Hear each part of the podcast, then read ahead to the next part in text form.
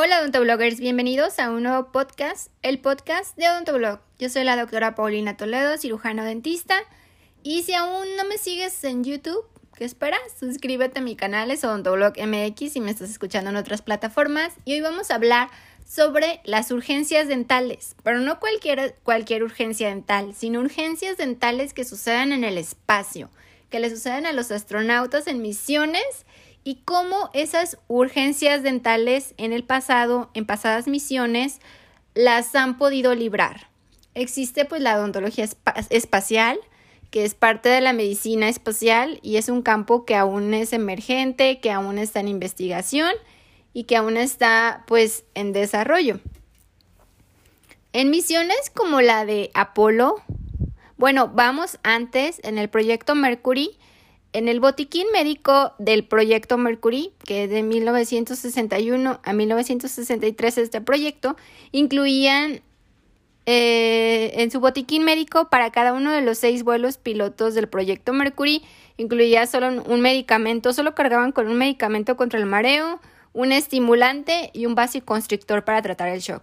Los equipos médicos accesorios para las misiones Apolo ya, ya en las Apolo ya contenían lo que son suministros médicos y una pequeña cantidad ya de equipo médico.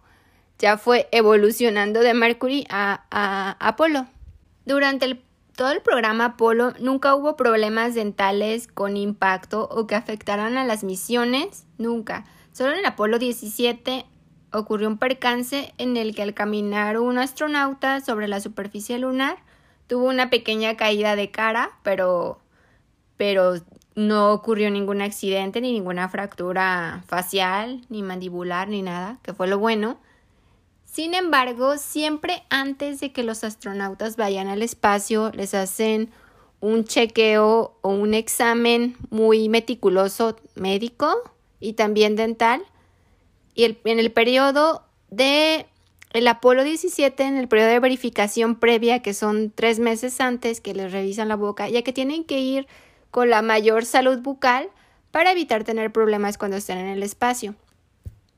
Durante esta verificación previa dental, este, de tres meses antes de la misión del Apolo 17, cinco de los 33 astronautas necesitaban tratamiento dental. A unos le, le produjo una pulpitis antes y después de, del vuelo, que fue lo bueno, nunca fue durante, el, durante la misión. Las misiones Skylab, que recuerdan, Skylab fue la primera estación espacial estadounidense que fueron entre 1973 a 1979.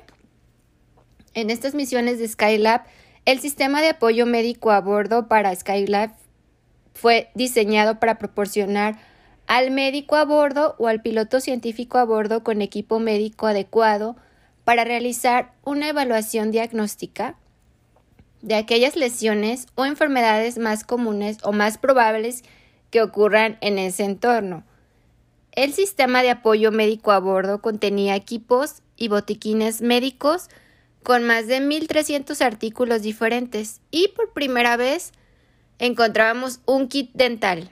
También, además del kit dental, también incluía un manual con dibujos de todas las radiografías intraorales completas de cada miembro de la tripulación, así como diagnósticos, tratamientos integrados, ilustraciones, procedimientos, les decía todo el, el las radiografías intraorales, todo lo necesario y también de forma con dibujitos para que quien lo, ya sea el médico a bordo o el piloto científico a bordo, pudiera este, basarse en ese manual con dibujos para cualquier diagnóstico o para checar cualquier diente que llegara a molestar o cualquier cosa. Ahí tenían ese manual muy, muy ilustrado con cada uno de los, de los integrantes a bordo.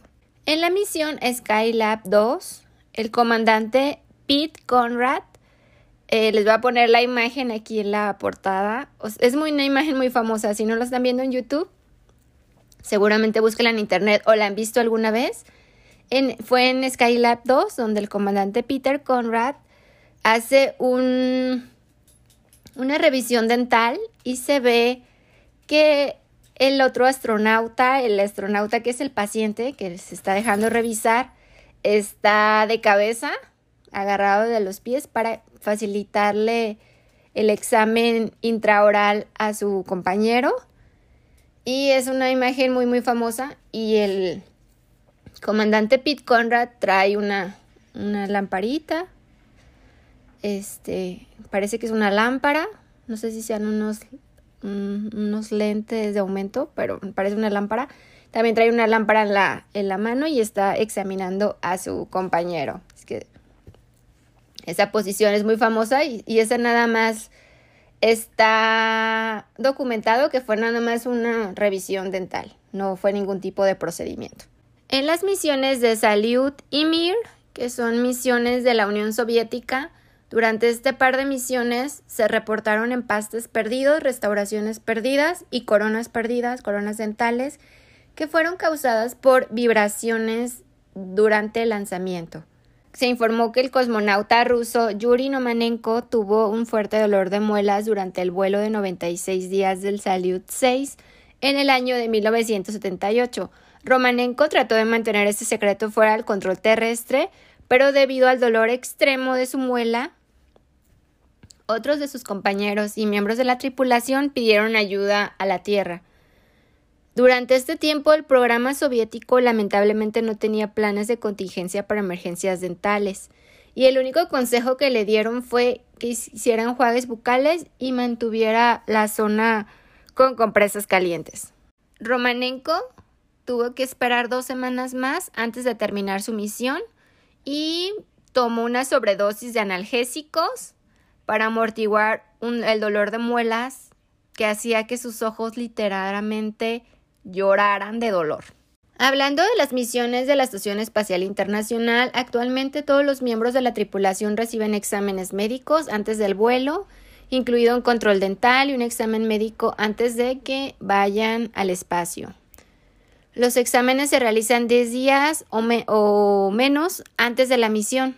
Dos astronautas de cada tripulación de expedición reciben formación adicional como son nombrados como oficiales médicos de tripulación eh, y reciben esta formación extra que incluye una formación cruzada en diferentes disciplinas para que pudieran brindar asistencia quirúrgica, soporte de anestesia y capacidad de diagnóstico. A bordo, estos oficial médico de tripulación realizan exámenes médicos periódicos a toda la tripulación, así como control de radiación y pruebas de aptitud física. Además, se pueden organizar conferencias de la tripulación con especialistas en tierra, es decir, que si tienen algún problema médico que no puedan resolver, estos comandantes o estos astronautas que están entrenados o algún problema dental o, algo que no pueda ser tratado por ellos o que no, no esté en su conocimiento, la, desde tierra se organizan esas conferencias con especialistas para que directamente puedan tener como una videollamada y les puedan asesorar y ayudar. A bordo de la Estación Espacial Internacional hay equipos e instrumentos médicos disponibles para varios procedimientos médicos, para establecer procedimientos con instrucciones detalladas sobre cómo utilizar el equipo disponible para las emergencias. Este equipo que les comentaba que está disponible en la Estación Espacial Internacional para emergencias Ayuda para los siguientes incidentes. Cuando hay que reemplazar una corona, cuando hay pérdida, una abulsión de un diente, cuando existe una pulpa expuesta, cuando un poco de anestesia si hay que anestesiar, eh, llenado temporal, se refiere a rellenos temporales, me imagino que alguna pasta o algún cemento temporal. Están también capacitados y tienen instrumental para extracción de dientes y medicación para dolor de muelas. El procedimiento dental de reemplazo de corona señala que si no hay dolor, especialmente al comer o beber, los astronautas deben guardar la corona en un lugar seguro y la corona se puede colocar de manera segura al regresar de la misión. Los astronautas deberán realizar el procedimiento de reemplazo de corona en caso de dolor e incomodidad.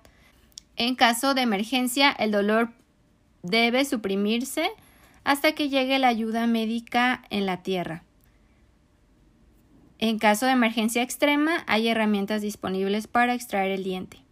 Lo que debemos de pensar al momento de hacer este review y checar todos estos antecedentes históricos de todas las urgencias que no han sido tan grandes, no han, no han existido tantas emergencias en el espacio, porque son relativamente misiones cortas, yo así lo veo, que son misiones cortas y no sé, en dos semanas se pueden regresar o cuando alcanzan a terminar su misión, pero hay que pensar ya en misiones futuras que vienen, como establecerse en la Luna y colonizar Marte, todas esas misiones Artemis, la, la misión Artemisa, el programa Artemisa de la NASA y todo lo que viene que van a llevar a humanos a otros planetas, a esos planetas y más, y van a estar por muchísimo más tiempo que las, todas las misiones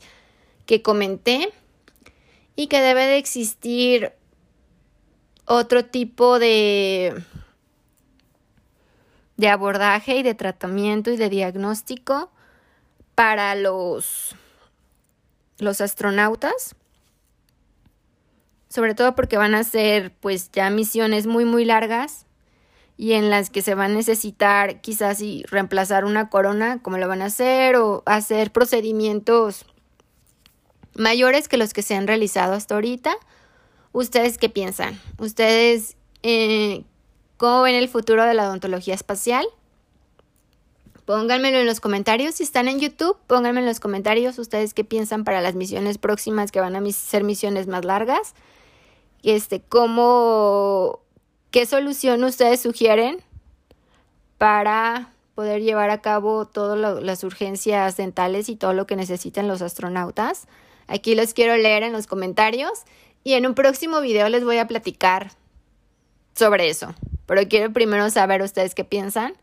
Quiero hablarles sobre todo lo que se está llevando a cabo y los estudios y los avances en cuanto a la odontología espacial para ese tipo de programas que van a llevar humanos durante muchísimo más tiempo a la Luna y a Marte en los próximos años. ¿Ustedes qué opinan?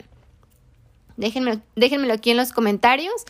Platíquenme qué creen que ustedes qué harían, qué propondrían para solucionar problemas, emergencias emergencias dentales y para darles la atención odontológica a los astronautas en otro planeta. Aquí los estoy leyendo. Si me están escuchando en plataformas de podcast, denle follow y también vayan a YouTube. Tengo un canal súper genial, Odontoblog MX. Suscríbanse y los que están aquí en YouTube, por favor, escríbanme todo lo que piensan y cómo solucionarían esto que viene con la odontología espacial. Recuerden que los quiero mucho, suscríbanse, les mando un abrazo gigante hacia donde estén y no hay nada más que decir, los quiero mucho. Adiós.